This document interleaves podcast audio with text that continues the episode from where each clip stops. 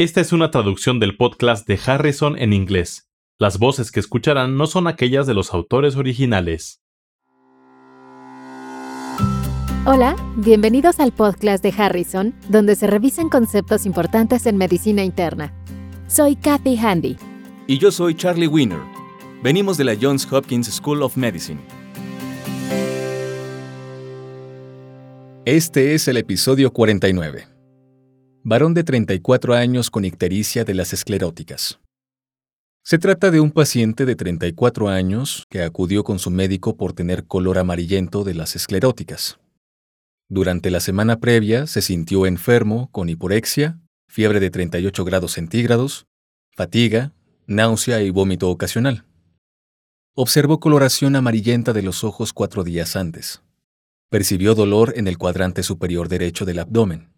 A la fecha, consume marihuana y éxtasis con fines recreativos y tiene antecedentes de consumo de drogas inyectables, sobre todo cocaína.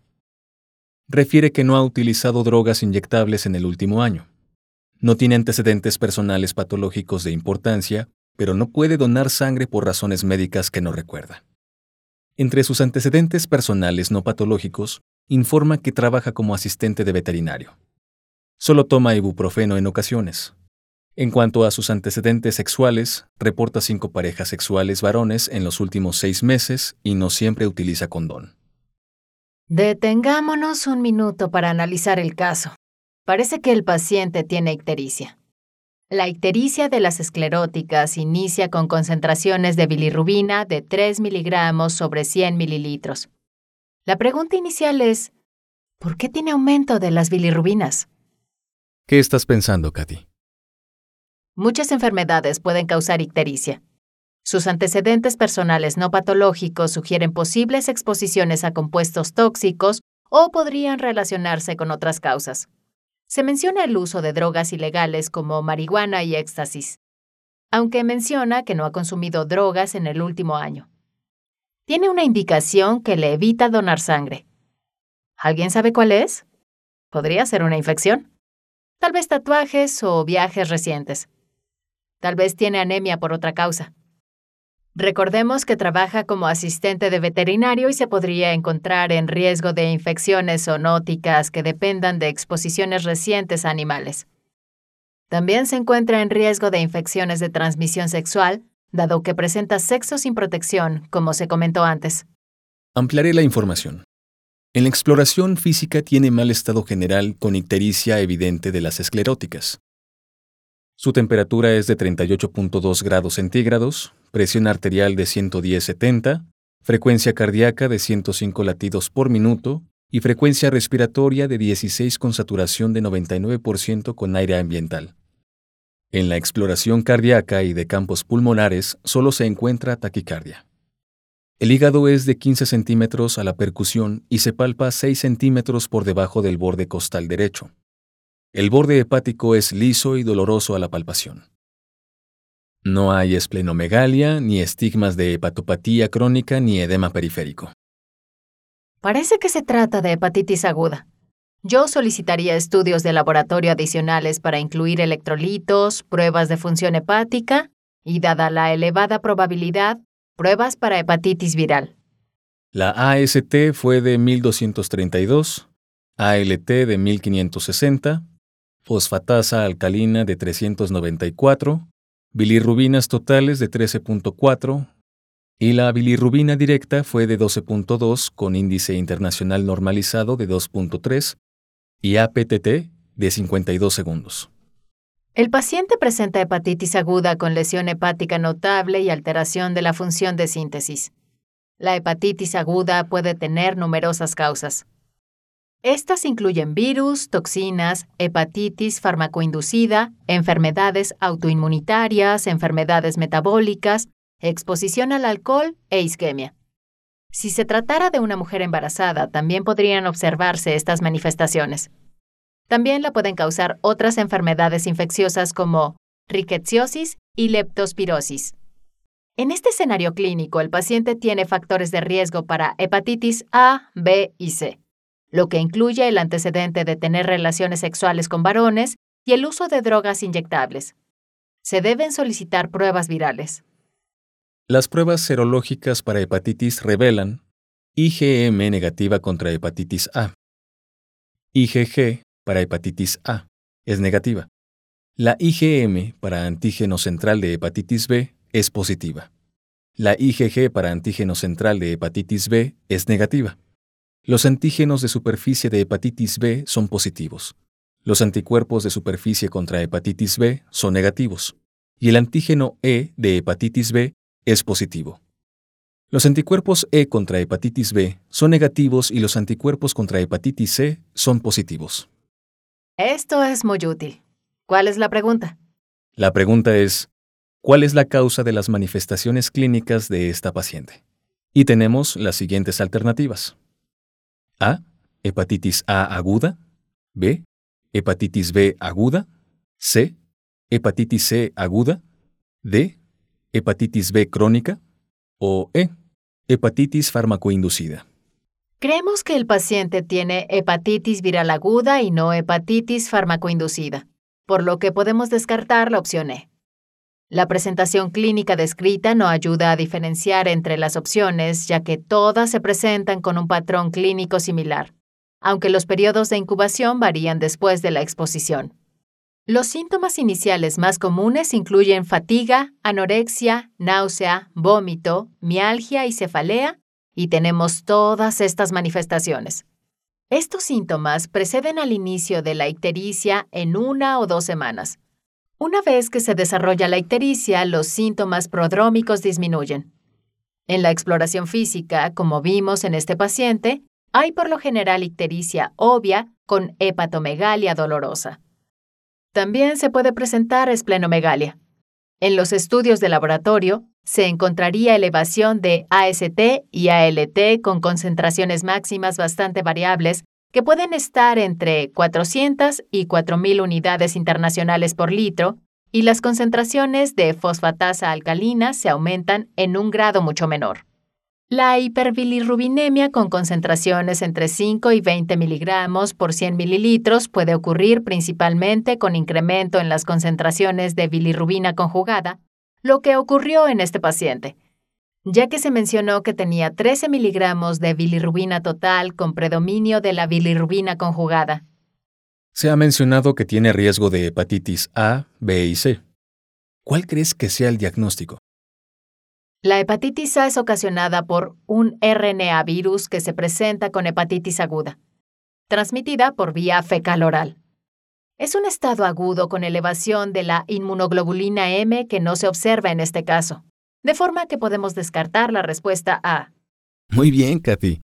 No tiene hepatitis A aguda porque la IgM y la IgG son negativas.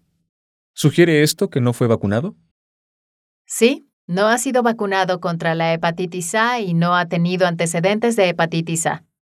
Basado en los valores que presentó, tiene hepatitis B aguda. ¿Por qué dices eso? Y vas a tener que explicarme cómo deduces que no ha sido vacunado contra la hepatitis B. El virus de la hepatitis B es un DNA virus con tres antígenos comunes, los cuales se valoran con pruebas serológicas para determinar el tiempo de evolución de la enfermedad. Estos son el antígeno de superficie, el antígeno central y el antígeno E, que corresponden a la proteína de la cápside nuclear producida por el mismo gen que el antígeno central, pero con diferencias inmunológicas. Pueden observarse varios patrones diferentes, lo que ayuda a identificar a qué nos estamos enfrentando. En la hepatitis B aguda, la IgM contra antígeno central de hepatitis B, el antígeno de superficie y el antígeno E son positivos, y es lo que debemos buscar en este caso. En este momento de la valoración, el paciente es muy infeccioso y disemina virus en sus líquidos corporales, lo que incluye la saliva. En etapas avanzadas de la infección, la IgG contra antígeno central se vuelve positiva al mismo tiempo que se vuelven positivos los antígenos de superficie y el antígeno E. En la hepatitis B crónica se observa el mismo patrón serológico, si un paciente tiene infección previa sin el desarrollo de hepatitis crónica, los anticuerpos de superficie y la IgG se vuelven positivas. Sin embargo, cuando se obtiene inmunidad a través de vacunación, solo es positivo el antígeno de superficie. Los antígenos de superficie y E serán negativos porque el paciente nunca fue infectado. Estoy convencido que tiene hepatitis B aguda. El caso es muy convincente. ¿Podrías mencionar por qué no se trata de hepatitis C aguda? La hepatitis C es causada por un RNA virus con seis genotipos diferentes. El RNA virus puede detectarse en suero. No se informaron los resultados en este paciente, pero tiene anticuerpos positivos contra hepatitis C. Podría tener hepatitis C, pero dado sus antecedentes clínicos de consumo de drogas inyectables y la incapacidad para donar sangre, esto probablemente indica infección crónica por hepatitis C que hubiera impedido donaciones previas. Se reportó que, en ocasiones, el consumo de éxtasis ocasiona hepatitis farmacoinducida. Pero dados los estudios serológicos en este paciente, creo que no es el éxtasis lo que causa su cuadro clínico. ¿Cómo crees que adquirió la hepatitis B aguda? Probablemente por transmisión sexual. Tenemos una pregunta adicional. En el paciente, ¿cuál sería el mejor método para evitar el desarrollo de hepatitis crónica? Las opciones incluyen A. Administración de inmunoglobulina contra virus de la hepatitis A. B. Administración de lamivudina. C. Administración de interferón pegilado más ribavirina. D. Administración de prednisona, iniciando con una dosis de 1 miligramo por kilogramo de peso por día. O E. No hacer nada y observarlo, ya que el 99% de los individuos con esta enfermedad se recuperan. La respuesta en este caso es C. No se recomienda ningún tratamiento para la hepatitis B aguda en la mayoría de los individuos porque el 99% de los pacientes infectados se recuperará sin ninguna ayuda. Por lo tanto, no se esperaría que un paciente obtenga algún beneficio particular del tratamiento adicional. En la hepatitis B aguda grave se han utilizado con éxito análogos de nucleócidos, lo que incluye la mibudina, aunque no hay datos de estudios clínicos que respalden este tratamiento. Se sugiere la vigilancia del paciente hasta la resolución de la infección aguda. Esto es diferente para la hepatitis C. En los casos típicos de hepatitis C aguda, la recuperación no es común, como ocurre en cerca de 15 a 20% de los casos. La progresión de hepatitis crónica suele ser la regla. Si tuviera hepatitis C aguda, ¿recomendarías tratamiento? Por lo general no en la etapa aguda, pero se cuenta con varios tratamientos para la hepatitis C crónica y hay casi media docena de fármacos de administración oral, por lo general de breve duración casi 12 semanas. Son muy bien tolerados y son muy eficaces con tasas de respuesta biológica sostenida que exceden 90 a 95%. Con frecuencia son regímenes combinados que incluyen inhibidores de la polimerasa, inhibidores de la proteasa e inhibidores de NS5A. Estos fármacos están disponibles para el tratamiento de pacientes con hepatitis C crónica. Para este paciente también deben realizarse pruebas de VIH. Los puntos relevantes en este caso consisten en que la hepatitis aguda puede ser causada por diversos trastornos virales y no virales, que no pueden diferenciarse clínicamente. La comprensión del tiempo de evolución y la respuesta inmunitaria a las infecciones virales puede ayudar a determinar si el paciente tiene infección aguda, infección crónica o tiene antecedentes de vacunación. La mayor parte de los pacientes con hepatitis B aguda se recupera sin tratamiento. Para conocer más sobre este tema, consulte Harrison, Principios de Medicina Interna, edición 21, capítulo 339. Hepatitis viral aguda. Los podcasts de Harrison son una publicación de McGraw-Hill disponibles en Access Medicina el recurso médico en línea que ofrece los contenidos más recientes y fiables de las mejores mentes de la medicina. Para obtener más información visite accessmedicina.com.